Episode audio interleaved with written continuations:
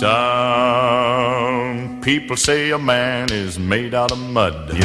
Revolte 16 geht weiter.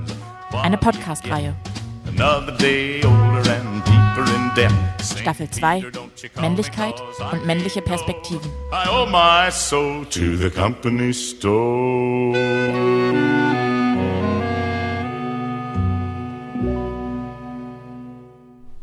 Nee, ich stolper immer mal wieder über die Frage, quasi über die eigene Männlichkeit und die Männlichkeit, wie man sie dargestellt bekommt und wie ich sie wahrnehme. Aber jetzt konkret im Zuge der Vaterschaft äh, gab es tendenziell eher immer so die ähm, positive Bestärkung, dass ich scheinbar als Vater dann doch relativ viel äh, Kinder und Familie mache und das Gefühl, man, man kann so, oder ich konnte es mit den Zeilen lesen, dass das eigentlich noch eher, eher eine untypische Geschichte ist. Und damit ein weiteres Mal herzlich willkommen zu unserer vorvorletzten Folge der Staffel 2. Die Revolte geht weiter, Männlichkeit und männliche Perspektiven. Wer sich richtig gönnen will und es bisher noch nicht geschafft hat, hört gleich im Anschluss mal in Staffel 1. Die Revolte beginnt auf Gut Holmecke rein. Denn hier waren knapp 20 Frauen auf einer Mutter-Kind-Kur auf dem sauerländischen Kurgelände Gut Holmecke im Gespräch. Daher kommt auch der etwas lange Podcastname. Und worum es da genau ging, erfahrt ihr in über zehn von uns aus dem Interviewmaterial entwickelten Folgen. So, und damit genug der Anfangsrede. Ich bin Eva und wie immer diskutiere ich mit Lotte. Und das heutige Thema dabei ist Männlichkeit und Vaterschaft. Hallo, auch von mir. Und äh, ganz genau, es wird um Vaterschaft gehen.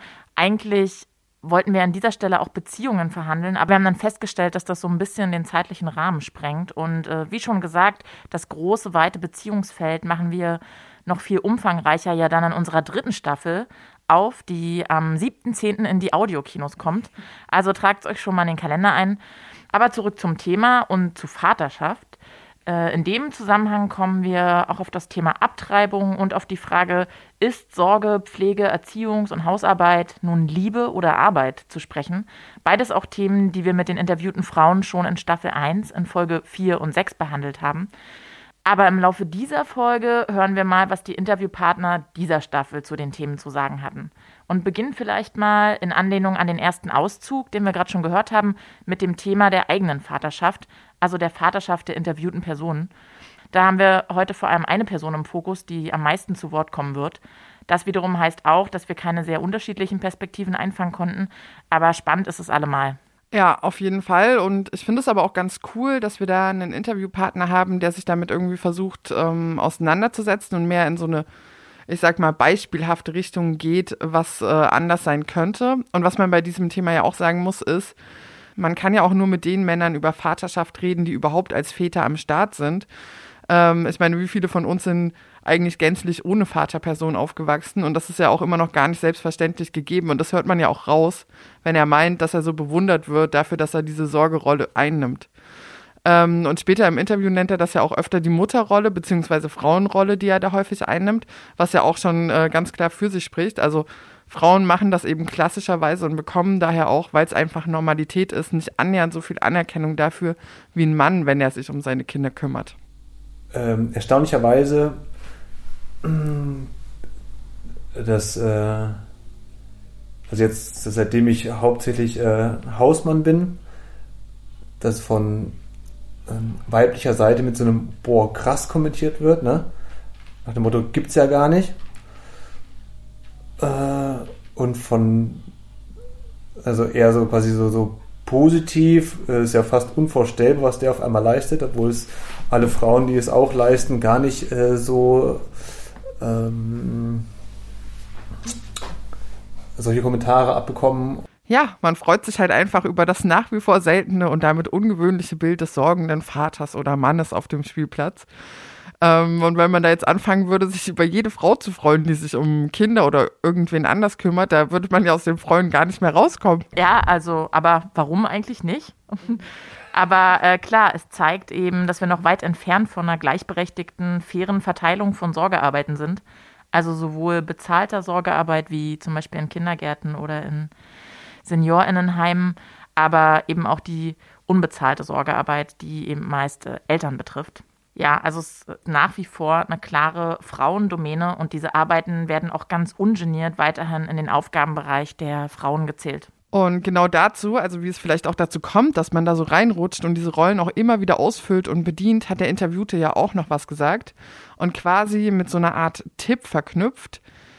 Also alle werdenden Eltern jetzt mal ganz genau hinhören. Bei dem Versuch einer gleichberechtigten, äh, eines gleichberechtigten Familienaufbaus, äh, wie der umgesetzt wird und werden kann, das, da könnte man eigentlich nochmal tiefer reingehen, weil am Anfang ja biologisch bedingt die Frau mehr mit dem Kind äh, beschäftigt ist, sofern man nicht sofort abstillt und auf Flaschennahrung umsteigt. Das ist, glaube ich, immer eine ziemliche Gratwanderung. Ich glaube, in den ersten Zeiten entscheidet sich ja, glaube ich, auch ziemlich viel, äh, wie die Familie weiter funktioniert. Ob das, äh, ob die eine Person irgendwie eine dominante Person wird, weil es in der Regel auch schwieriger ist, einen gleichberechtigten Erziehungsstil zu pflegen, weil du eigentlich alles auszuhandeln äh, hast. Und nicht einer sagt, wo es lang geht und der andere macht einfach mit oder unterwirft sich der Geschichte. Aber hast du dazu Ideen? Ich glaube, dass ich, wenn man es so sieht als ähm, Extremsituation, wenn das Kind da ist, eine Herausforderung, dann greift, wird dann, glaube ich, gerne auf äh, die vorhandenen Rollenverständnisse zurückgegriffen. Also wenn die Situation anstrengend ist, und zermürben, dann will man nicht irgendwie neue Wege gehen, versuchen äh, noch extra erschwerend hinzu Sachen auszuhandeln, sondern vielleicht sagt die Frau, komm, ich habe jetzt auch keinen Bock mehr, äh, ich mache das jetzt, weil ich weiß es irgendwie auch besser. So ein bisschen äh, fällt sie auf ihre Geschlechterrolle rein. Und der Mann sagt, na gut, äh, dann gehe ich jetzt mal arbeiten, dann mache ich auch meinen Teil und dass man an, an diesen Punkten, ich weiß nicht, wie man das äh, im Vorfeld gut vorbereiten kann, wird ja irgendwie schon ziemlich ins Wasser geworfen, ins Kalte, wenn das Kind kommt. Aber sich über den Punkt im Vorfeld Gedanken zu machen und dann einfach nicht in diese, in diese, vielleicht wenn es und als Falle sehen möchte, in diese Falle zu tappen, dass man dann in die alten Rollenmuster wieder reinfällt. Naja, und dass es zu einer Extremsituation wird, hängt ja einerseits oft damit zusammen, dass ein Großteil der Arbeiten, die dann mit Kindern anfallen, dringend und so ganz permanent erledigt werden müssen, also so Tag und Nacht und aber gleichzeitig eben unbezahlt bleiben. Und auf der anderen Seite muss aber irgendwie Geld ran. Das heißt, es muss gelohnarbeitet werden und damit ist die klassische Doppelt- und Mehrfachbelastungssituation halt sofort gegeben. Und dann wiederum verbleiben diese Arbeiten aber in der Kernfamilie und können damit klassischerweise auch nur auf zwei Schultern verteilt werden. Und dann hast du sie halt sofort die belastende Extremsituation. Ja, absolut. Und darunter leiden dann auch einfach alle Beteiligten. Ja, und ich fand es auch spannend, wie er meinte, dass man dann eben so auf diese alte Rollenverteilung zurückgreift. Also, dass man dazu tendiert, auf das zurückzugreifen, was man schon kennt. Ja. Ja, und das kann ja dann auch von beiden Seiten ausgehen und ist ja auch was, äh, was man in so Familiengründungsgeschichten auch öfter mal zu hören bekommt, dass auch Frauen Probleme haben, abzugeben. Also dem Mann das dann auch zuzutrauen, dass er das auch kann, sich äh, um die Kinder kümmern, sie zu versorgen, sie zu beruhigen und für sie da zu sein und so weiter. Das ist ja ähm, oft ähm, gar nicht so einfach und führt auch oft zu Streit. Genau, und das muss sich also erst von beiden Seiten erstritten werden, beziehungsweise diese Rollenbilder müssen eben von allen Beteiligten gemeinsam angegangen werden. Also ich weiß noch, bevor das erste Kind geboren wurde, gab es so gewisse Gefühle, die ich in mir getragen habe, was ich wohl für ein Vater werde. Da hatte ich eigentlich das Gefühl, dass ich ein sehr äh, ängstlicher, sorgsamer oder besorgter Vater werde. Das hat sich dann aber, glaube ich, nicht so herausgestellt oder dieses äh, Gefühl wurde nicht real, als dann das Kind da war ich hatte eigentlich, habe eigentlich eher immer so einen sehr äh, kontrollierten Blick gehabt. Also quasi immer versucht vorauszusehen, was das Kind sich als nächstes wünscht. Zumindest war das beim ersten Kind noch halbwegs möglich. Und habe das, glaube ich, relativ dominant auch versucht äh, durchzusetzen. Einerseits äh, zu sagen, das Kind hat jetzt Hunger oder ist müde und braucht das und das. Vielleicht auch der Sache geschuldet, weil man oder weil ich äh, in diesem äh, Spiel Familie, Eltern sein und Vater sein auch das Gefühl hatte, auch erstmal diese Rolle äh, zu erkämpfen, weil es eigentlich eher so gesellschaftlich so angedacht ist, dass die Frau ja das letzte Wort hat und die meiste Arbeit und dann auch quasi auch den besseren Blick drauf hat. Und vielleicht habe ich so versucht, meiner Rolle gerecht zu werden, was dann vielleicht auch ab und zu ein bisschen zu dominant rüberkam. Aber hat mir, glaube ich, auch die Position auch erst so halbwegs subtil erstritten mhm. durch diese Art der, äh, ja, durch diese Positionierung. Und ich weiß, beim ersten Kind hat, hatte ich als äh, in der Idee, wie ich Vater sein wollen würde, natürlich hehre Pläne, was man alles mit dem Kind Tolles macht und ähm, tolle Zeit miteinander verbringt und hier was bastelt und da was tut.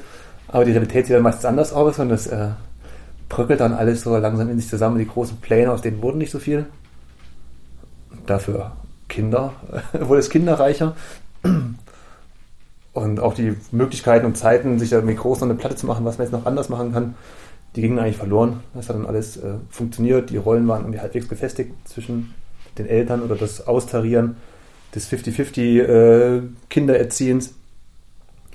Und dann war das eigentlich nur noch ein, hat es einfach halbwegs funktioniert im Großen und Ganzen. Ja, apropos hehre Pläne und äh, viel funktionieren müssen und alle Beteiligten leiden drunter. Ähm, das ist ja auch etwas, was die Frauen in der ersten Staffel erzählt haben. Also auch so hinsichtlich des Selbstwertes und des Wohlfühlens so mit sich selbst und dem, was noch von einem übrig bleibt, wenn man so diesem Hassel ausgesetzt ist. Und ähm, das wurde hier auch nochmal bestätigt. Mm. Also ich glaube, es kommt jetzt nach und nach so die zehn Jahre äh, Vater sein bin ich jetzt an dem Punkt, wo die Kinder autarker werden und ähm, das, was man selber aufgegeben oder vernachlässigt hat, jetzt wieder stärker in den Vordergrund rückt. Deswegen weiß ich nicht genau, wie stark das mein Selbstwertgefühl ähm, beeinträchtigt hat. Phasenweise natürlich immer wieder, weil man fühlt sich halt doch gerne mal oder ich äh, eingeschränkt, eingesperrt und auf das Notwendigste reduziert. Aber andererseits habe ich es auch nicht geschafft, irgendwie ein anderes Konzept auf die Beine zu stellen oder unser Familienkonzept wird zumindest von äh, uns beiden äh, ähm, ist eher noch ein eher klassisches Modell und da ist halt auch nicht viel Luft, wenn die Kinder in der Schule sind und man selber der Lohnarbeit nachgeht. Da ist auch nicht mehr viel mit äh, Autonomie und Freiheit. Also und äh, ich glaube, das wird sich erst in den nächsten Monaten, Jahren zeigen, ob man wieder quasi stärker zu sich selbst zurückfindet und wieder seine eigenen äh, Sachen stärker anfängt zu machen oder ob die ein für alle Mal verloren gegangen sind. Ich glaube, das Gleiche findet auch in der Beziehung statt. Durch die zehn Jahre Elternsein hat die Beziehung, die man ja ursprünglich gegründet hat, äh, sich stark verändert und auch gelitten. Sodass dieses, äh, die damalige Beziehung der Zweisamkeit eigentlich auch wieder ein bisschen neu erfunden oder reaktiviert werden muss, damit sie nicht so vom Alltag zermahlen wird und wenn die Kinder dann aus dem Gröbsten draus sind, man sich eigentlich auch nicht mehr kennt und dann eigentlich äh, alles zu Ende ist. Also nach 15 Jahren Kinder, die Familie eigentlich äh, vorbei ist, man sich nicht mehr leiden kann und die Kinder aus dem Haus gehen, man dann noch die Beziehung beendet. Das ist so das, das negative Szenario, was passieren kann.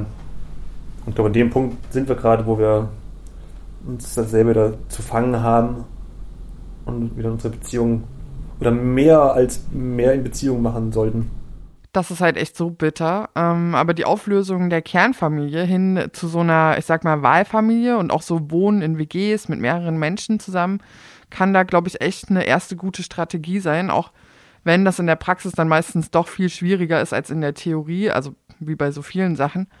Aber um so Arbeiten besser zu verteilen und sich auch zu entlasten und nicht so allein oder so isoliert zu sein, ist es erstmal ein denkbarer Weg.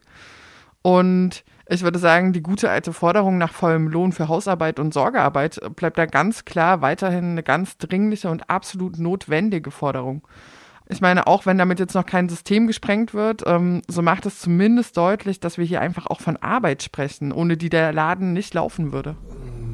Wird es ja so ein, so ein bisschen honoriert mit Kindergeld und du hast irgendwelche Rentenpunkte äh, gesammelt.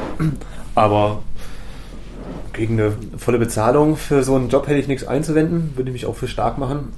Und wenn man das ein bisschen gesellschaftlicher betrachtet, ist ja die Reproduktionsarbeit äh, für die Gesellschaft ja auch von Vorteil.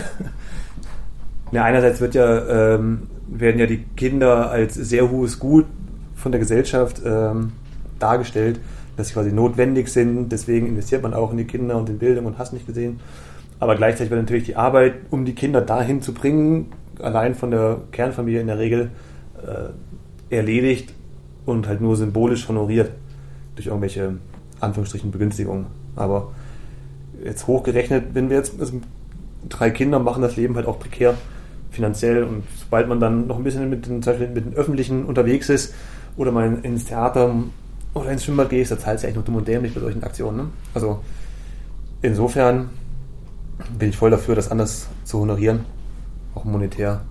Also los, oder? Äh, raus mit der Forderung und äh, lasst uns die Kernfamilien sprengen und damit Zeit und Kraft für politischen Widerstand gewinnen. Ähm, ja, ich bin auf jeden Fall dabei. Ran mit den Kindern, raus mit der Kernfamilie und immer weiter streiten. Ja, aber schade, dass es nicht so einfach ist. Ähm, also überhaupt so gesellschaftliche Veränderungen, wie lange das dauert, dass sich da was bewegt und wie kontinuierlich, ausdauernd, hartnäckig dafür gestritten werden muss. Ohne es wissenschaftlich fundiert äh, beweisen zu können, glaube ich, dass natürlich so klassische äh, Vorstellungen von Männlichkeit und Weiblichkeit einfach noch weiterhin ähm, unbewusst, aber auch bewusst äh, reproduziert werden. Und das wahrscheinlich Generationen dauert, solche Sachen wie halt, ne, der Mann ist halt stark und wenn, dann führt er auch und dann, ne, er weiß sich durchzusetzen. Und das passt ja auch alles in unseren neoliberalen Duktus so rein. Und ich habe nicht das Gefühl, dass da, äh, also es läuft nicht so explizit schief, also es läuft also so, so äh, in der in der grundlegenden Erziehung und äh, in der ähm, ähm, Fest, Festsetzung von Geschlechterrollen, die sind einfach noch so stark verankert, dass es da eigentlich dauerhaft schief läuft und ich glaube, bei vielen noch keine Vorstellung gibt, dass man das äh, anders machen könnte oder weicher machen könnte. Weil ich glaube, den Männern äh, die sehen auch noch keine ähm, Alternativen für ihre für die Erziehung ihrer eigenen Kinder Schrägstrich Söhne und ähm, wissen auch glaube ich gar keine Alternative in ihrem Kopf, um sie den Kindern anzubieten. Also ich weiß auch nicht, wie man das ähm, schnell verändern könnte oder kurzfristig oder mhm. das ist so fast natürlich gegeben. Es ist so grundlegend äh, angelegt die äh, Geschlechterrolle, die halt äh, noch so stark in der Gesellschaft verankert ist, dass die sich sehr, immer, immer wieder sehr stark gleich reproduziert und die kleinen Veränderungen, die stattfinden, nicht immer doch sehr stark zu erkämpfen sind. Ähm, ja, aber dann müssen wir das eben machen, also es erkämpfen. Uns bleibt ja, finde ich, auch keine andere Wahl. Ja. Ähm, es braucht da unbedingt neue Bilder, Alternativen, Bildung und Angebote, die diesen alten Rollenbildern und Verhältnissen etwas entgegensetzen können. Also anders verändert sich ja auch nichts. Und da ist dieses Feld auch ein ganz relevantes, finde ich. Also wenn wir so von sich verändernder kritischer Männlichkeit sprechen.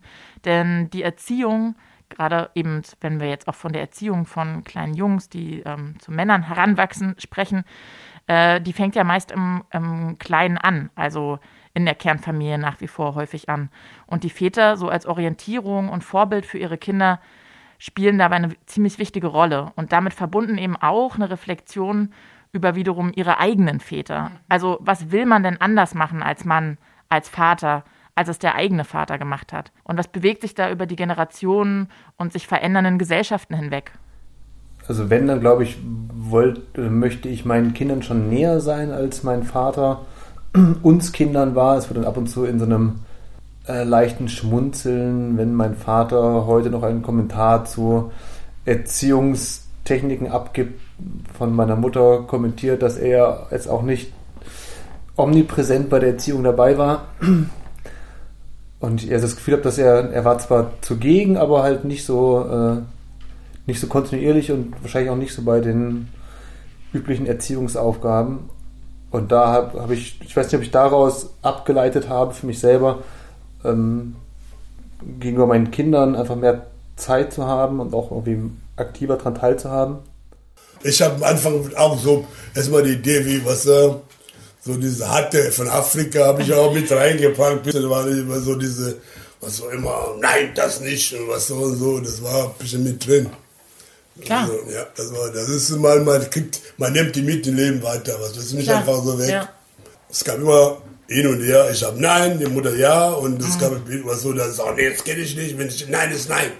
Weißt du? Das ist auch war mal mein Kind auch ein bisschen so.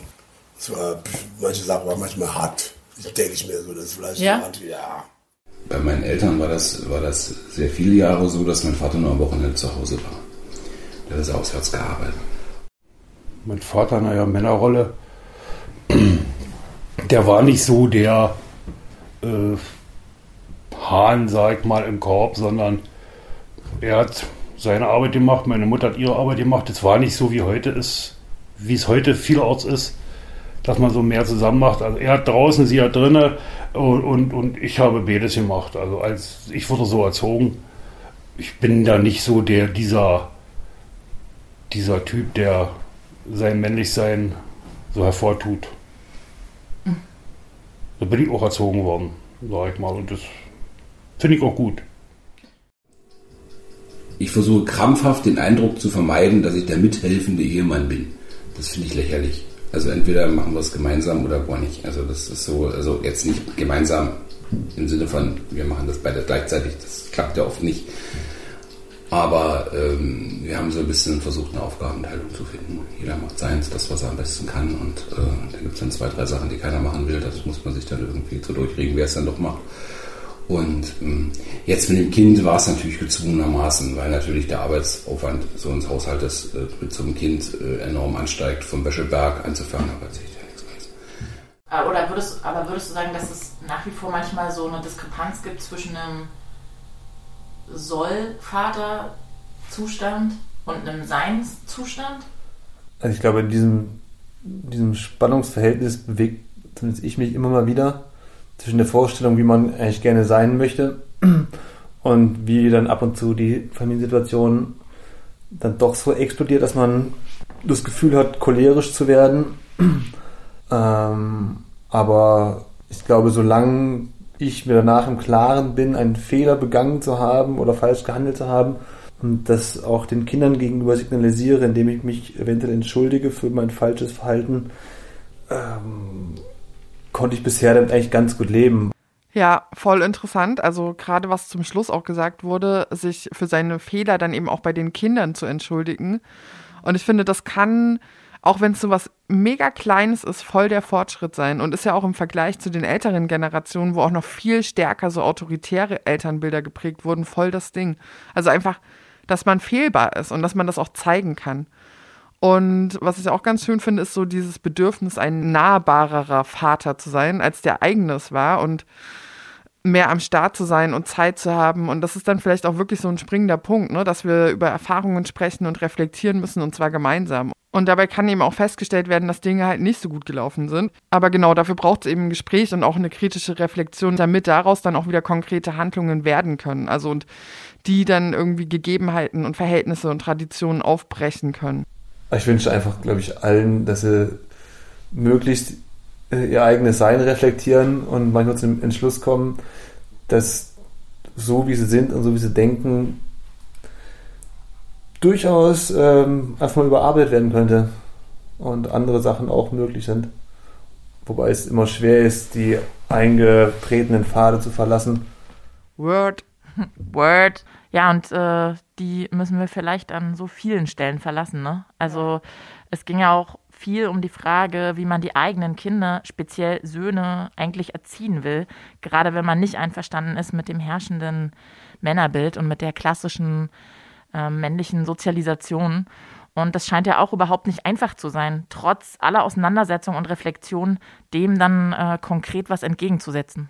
Also ich stelle zumindest fest, wenn äh, ich mir überlege, wie meine Kinder oder dann die beiden Jungs vielleicht sein werden oder sein sollen, dass ich dann selber immer wieder ähm, mich darin ertappe, dass ich eigentlich auch noch mir so klassische Männerrollen äh, oder klassische Männerrollen in meinem Kopf wiederfinde wie dann einfach ein Junge zu sein hat. Und ich selber auch noch gar keine klaren Bilder davon habe, ähm, wie eine Alternative aussehen könnte. Also ich glaube, sie wird schon so ein bisschen gelebt, die Alternative. Von dir? Ja, oder so, wie wir das, wie wir unsere äh, Kinder erziehen. Mhm. Aber es, also im Endeffekt eher so die Angst da mitschwingt, die glaube ich auch bei vielen mitschwingt, wenn ich sie nicht nach den klassischen Geschlechterrollen erziehe, ja, was wird dann? daraus, ne? Was ist das dann überhaupt? Ist es dann irgendwie so ein, so ein Wischiwaschi-Zwischending oder wo soll es sich dann quasi in der Sel Gesellschaft verankern? Wo findet es dann, findet es dann seinen Platz? Und im Zweifelsfall nimmt man halt das, was man kennt. Das schon ganz lange funktioniert, so ungefähr. Ja, aber das Spannende ist eher, dass diese, dieser Konflikt in deinem Kopf selber, dass ich eigentlich auch noch die alten Bilder im Kopf habe, wie die zu sein haben. Am Ende doch ein bisschen tougher, durchsetzungsstark. Krass. Und dabei auch trotzdem so nachvollziehbar. Also, wobei auch wieder die, diese tiefe Orientierung der Menschen am Geschlechterverhältnis so deutlich wird. Also, was wir ja auch schon so oft hatten. Und mit dieser Orientierung eben auch verbunden die Sorge um einen Verlust dieser Orientierung. Also wer sind wir eigentlich, wenn wir nicht mehr ganz klar Männer und Frauen sind? Und was machen wir dann? Und wie finden wir irgendwie unseren Platz? Und ich finde es immer wieder fast schon absurd, wie viel Raum das einnimmt und wie richtungsweisend und bestimmend das sein soll. Ich meine, wenn man es mal so ganz basal runterbricht, wäre es ja eigentlich viel unkomplizierter, alle Menschen einfach als Menschen mit Bedürfnissen und Eigenschaften zu denken, die ja grundlegend erstmal bei allen doch relativ ähnlich sind. Äh, ja, klar, es wäre auf jeden Fall einfacher, aber dann müssten auch alle die gleichen Rechte haben. Ja. Und äh, ja, das heißt keine männliche Vorherrschaft äh, und Vormachtstellung mehr. Immer wieder stelle ich mit Erstaunen fest, wie in der Jugend eigentlich noch so äh, so sexistische Bilder völlig unkommentiert auch in den linkeren und alternativen Szenen gelebt und transportiert worden sind ähm, und an denen quasi immer noch so eine gewisse Aufarbeitung in mir stattfindet, mich davon zu distanzieren und gleichzeitig die Männlichkeit ja auch letztendlich unser herrschendes System ist und ein herrschendes System naja, über Bord zu werfen, ja. äh, wird natürlich meistens nicht gern von denen gemacht, die halt herrschen. Ne? Also Insofern ja. schneidet man sich ja ungern ins eigene Fleisch. Mhm. Und die Männer, die sich damit kritisch auseinandersetzen, haben, glaube ich, einerseits einiges in, ihren, in ihrem Kopf erstmal selber aufzuräumen, klarzukriegen und dann gegen die Verlustängste äh, der anderen Männer quasi zu kämpfen. Ja, aber finde ich, sollen sie auf jeden Fall mal machen. Also gegen diese Verlustängste ankämpfen und gegen die Vormachtstellung. Und ich würde sagen, dazu gehört auf jeden Fall auch die nicht männliche Diskriminierung und Unterdrückung und Verfügbarkeit über den weiblichen Körper und das kritisch zu reflektieren und im Sinne einer gleichberechtigten Gesellschaft aufzugeben. Und apropos Verfügbarkeit über Körper, das äh, führt uns direkt noch zu einem weiteren Themenpunkt der heutigen Folge, nämlich der Abtreibung. Ähm, das passt auch ganz gut rein im Zusammenhang mit so einem Nachdenken über Vaterschaft, Familie und damit ja auch über Verantwortung. Denn an der Stelle, wo eine Person ungeplant schwanger wird, ist man auch als Typ, der die Situation mitgeschaffen hat, gefragt. Und da wird es dann ja oft kritisch. Also, wie steht's denn um das Thema Abtreibung? Bist du ein Mensch? Ja. Darf ich dir noch einen Rock gucken? Nein. Wer darf das sonst? Ich selbst.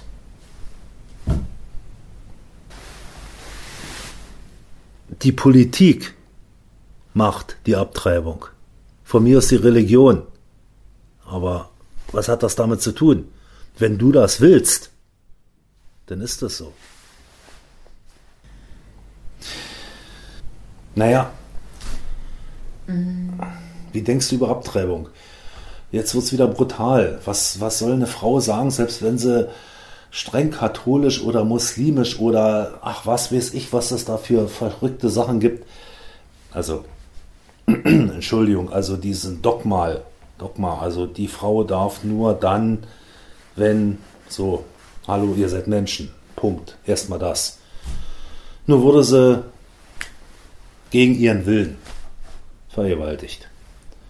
Was soll die Frau machen? Sich einen Strick nehmen? Na, wie denkst du über Abtreibung? Also wie denkt eine Frau darüber? Also ich kann darüber gar nicht denken als wie ein Mensch. Muss es sein? Soll es sein? Darf es sein? Es kommt drauf an. Man muss, wenn zum Beispiel irgendwie das Kind, sag mal so, behindert geboren oder so und die Eltern nicht haben, so abtreiben, warum soll sie nicht tun? Was soll ich mal, äh, soll sie jemandem Klar ist es immer geboren, ist ja ein geborenes Kind, aber trotzdem, wenn es ein Problem hat und man entscheidet zur Abtreibung, warum soll es nicht geben? Ich denke, dass die Frau, die eine Abtreibung durchführt, ihre Gründe dafür haben, also dass sie ihre Gründe dafür hat und dass man das auf jeden Fall nicht angreifen oder groß beurteilen sollte. Ne? Also ich glaube schon, dass das, ich bin ja ein Mann, ich weiß nicht, wie es ist, einen Menschen in sich zu tragen oder schwanger zu sein oder halt äh, das Wissen zu haben, ne, dass da halt ein Mensch draus entstehen wird. Und ich glaube, dass es eine sehr schwierige Entscheidung ist, so eine Abtreibung durchführen zu lassen. Wenn da halt schon so ein Leben drin ist, gerade wenn du schon ein Kind hast oder wenn du noch kein Kind hast, dass es halt keine leichte Entscheidung ist. Und wenn es bei mir in meiner Beziehung zu so einem Punkt kommen würde, würde ich mich natürlich freuen, wenn es zu, sag ich mal, wenn so eine Entscheidung zusammen getroffen wird. Aber wenn die Frau sie halt alleine trifft, dann muss man es halt respektieren. Und glaube auch, dass es einfach so, aber das ist ja der Fall, irgendwie, dass Verhütungsmittel zugänglich sind. Also genau das sollte es natürlich nach wie vor sein, weil das irgendwie die entspanntere Sache ist. Ähm, ja.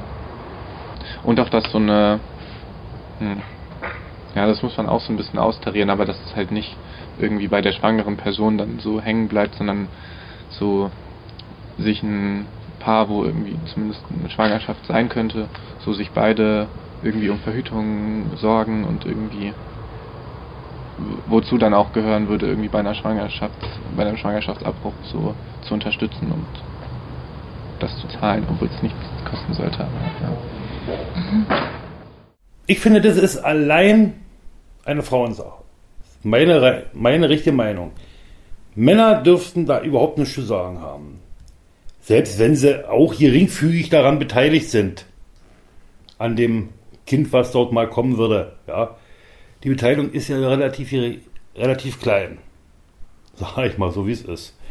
Äh, eine Frau hat damit zu tun. Die muss es austragen. Und wenn die das nicht kann, aus welchen Gründen auch immer, oder nicht möchte, dann sollte man ihr schon die Möglichkeit geben, das abzutreiben.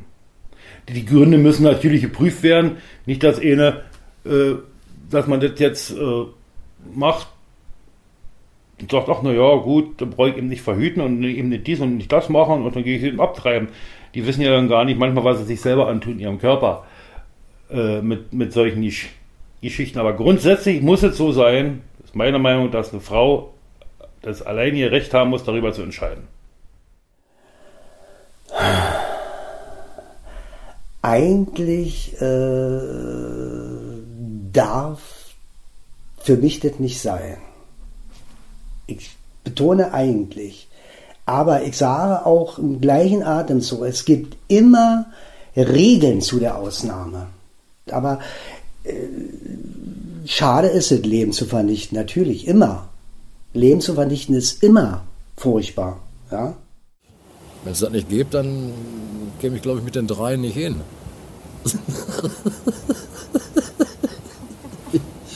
Damit ist die Frage ja wohl beantwortet. Aber hast du, also haben quasi schon Frauen, mit denen du zusammen warst, abgetrieben? Ja. Und wie war das für dich? Ja, wie war das für mich? Hast du darunter auch gelitten? Nein. Aber hast du die Frauen unterstützt? Äh, einmal ja. Einmal ja, da war es ja eine feste Beziehung. Ansonsten, ich war früher ein Schweinepriester. Ja, äh, ich finde es irgendwie auch ganz schön heftig und äh, ist ja auch das, was äh, viele Frauen der ersten Staffel dazu gesagt haben. Also es müssen nachvollziehbare Gründe sein und das ist ja dann immer vor allem eins, entweder Vergewaltigung und dadurch entstandene Schwangerschaft oder eine prognostizierte Behinderung des Kindes. Ja, was schon auch sehr fragwürdig ist. Also zum einen so diese Einmischung und sich so überhaupt erstmal in die Rolle der Person zu rücken, die da überhaupt ein Recht drauf hat, vorzugeben, was okaye Gründe sind und was nicht. Also als wäre es nicht auch einfach zu okay zu sagen, äh, das passt gerade nicht in mein Leben, ich kann mir das nicht vorstellen und ich möchte keine Kinder, was auch immer. Ähm, ja, und dass Behinderung oft so als glasklare Legitimation betrachtet wird, ist auch ein echt ethisch und moralisch aufgeladenes Feld, wo ich es äh, selbst immer wieder schwer finde, ähm, Stellung zu beziehen. Also man will irgendwie selbst auf keinen Fall äh, in dieser Situation sein, das entscheiden zu müssen. Aber ich finde es schon sehr bedenkenswert, dass sich bei Behinderung viele so ganz einig zu sein scheinen. Als wäre es ganz klar, dass das dann wirklich nicht sein muss und dass es für alle Beteiligten dann ein schweres Leben werden würde. Immerhin liegt es ja vor allem an so einer leistungsorientierten Gesellschaft, die keine Zeit und kein Geld und keinen Platz einräumen will für Menschen, die sich nicht bedingungslos äh, am Arbeitsmarkt äh, einbringen können und funktionieren wollen oder können. Ähm, ja, und die Krankenkassen zahlen ja auch nicht so gerne, wenn es nicht unbedingt sein muss. Ähm, man kann also wirklich nicht sagen, dass man als Frau, die schwanger mit einem potenziell behinderten Kind ist, erstmal eingeladen wird zu einem angenehmen Gespräch und sofort gut aufgefangen wird und über die tollen Möglichkeiten, wie das Leben dann gestaltet werden kann, informiert wird. Stattdessen, denke ich, ist man erstmal sehr allein und stigmatisiert. Ähm, ja, also so stelle ich es mir zumindest vor, oder? Also ich finde auch, das ist ein krass schwieriges Feld. Ich habe da neulich mit einer schwangeren Freundin drüber geredet, ähm, die kurz vor ihrer Feindiagnostik war und die meinte so, dass sie nicht weiß, was sie machen würde, wenn jetzt auch schon klar wäre, quasi, dass das Kind behindert wird und dass sie eigentlich klar das Kind haben will, aber dann sich nicht mehr sicher ist. Und die dadurch auch in krassen moralischen Zwiespalt gekommen ist, weil für uns beide irgendwie klar ist, dass das schon auch so ein bisschen naja, ich sag mal so, das faschistische Erbe in Deutschland da immer noch so ein bisschen zum Tragen kommt, ne? Und äh, also gerade, dass sich halt alle so einig sind, ja, dann äh, muss man das auf jeden Fall nicht bekommen, aber ansonsten ist Abtreibung total scheiße. Aber ich meinte dann halt auch so, es ist ja auf der anderen Seite halt schon einfach auch gesellschaftliche Realität. Also, dass es ihr halt nicht so leicht gemacht wird, auch eine andere Entscheidung zu treffen. Und ich würde schon auch sagen, dann muss sich auch in der Gesellschaft ganz schön viel drehen und verändern. Und dafür muss aber auch der Diskurs halt ein Stück weit verändert werden. Ja, aber nochmal zurück zu dem, was gerade so gesagt wurde. Was ich dann noch rausgehört habe, ist schon auch das Bedürfnis der gemeinsamen Entscheidung. Also, dass Männer damit einbezogen werden in die Aushandlung und in den Prozess. Und ich kann mir schon auch gut vorstellen, dass es da viele Geschichten trauriger Männer gibt, die irgendwie gern Väter geworden wären.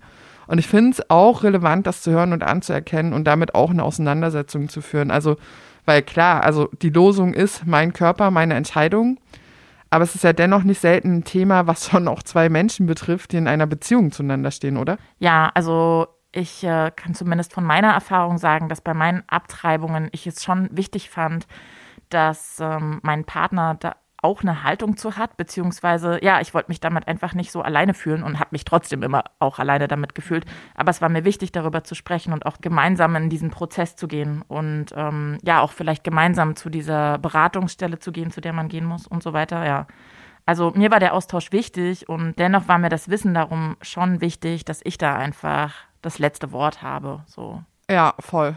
Und ich meine, wir hatten ja jetzt auch am Ende von diesen Interviewauszügen gerade diesen nochmal so absolut klassisch ätzenden männlichen Knüller zum Thema Abtreibung. Gut, dass man abtreiben kann, dann kann ich mich auch aus der Verantwortung stehlen. Und also ist so mega klassisch. Also treib mal ab, dann ist Ruhe. So von wegen nicht verhütet Vögeln ist geil, aber bitte bloß keinen Stress danach. Ja, das habe ich auch schon so oft mitbekommen. Also äh, bei Freundinnen von mir, die ungewollt schwanger waren, sogar bis hin zu so Beeinflussung der Frauen und ihnen so richtig Druck machen. So in die Richtung, hey, du versaust hier mein Leben, wenn du dich dafür entscheidest und so weiter. Ja. Also es geht einfach gar nicht klar. Und da haben wir es wieder, äh, die gesellschaftlichen Missstände. Und ich meine, das ist ja genau Ausdruck dessen, wie, die, wie das Geschlechterverhältnis auch äh, nach wie vor ein Stück weit funktioniert und woran wir gesamtgesellschaftlich einfach arbeiten müssen was die Überleitung zur nächsten Folge bildet. Ähm, da soll es nämlich genau darum gehen, um Geschlechterverhältnis und Gesellschaft, also inwieweit äh, unterschiedliche Gesellschaften das Geschlechterverhältnis auch anders prägen. An der Stelle werden unter anderem auch nochmal so die Frage nach Sehnsüchten und Ängsten verhandelt. Das äh, kennen die, die von euch Staffel 1 gehört haben, ja auch schon aus Staffel 1. Und genau, es wird unsere letzte thematische Folge. Und dann gibt's noch die Abschlussfolge. Bis dahin äh, freuen wir uns auf jeden Fall, wenn ihr uns noch ein paar Rückmeldungen an unsere E-Mail-Adresse revolte-jetzt at riseup.net schickt. Also sagt uns alles, was ihr uns sagen wollt, was ihr cool fandet, was ihr nervig fandet, ähm, wo ihr Verbesserungsvorschläge, Ideen oder was auch immer habt, was es mit euch gemacht habt. Wir wollen alles wissen. Und ansonsten wünschen wir euch bis dahin eine wunderbare Zeit. Macht's gut. Ciao. Die Revolte geht weiter. Eine Podcast-Reihe. Staffel 2. Männlichkeit und männliche Perspektiven. A mind that's weak to the company store.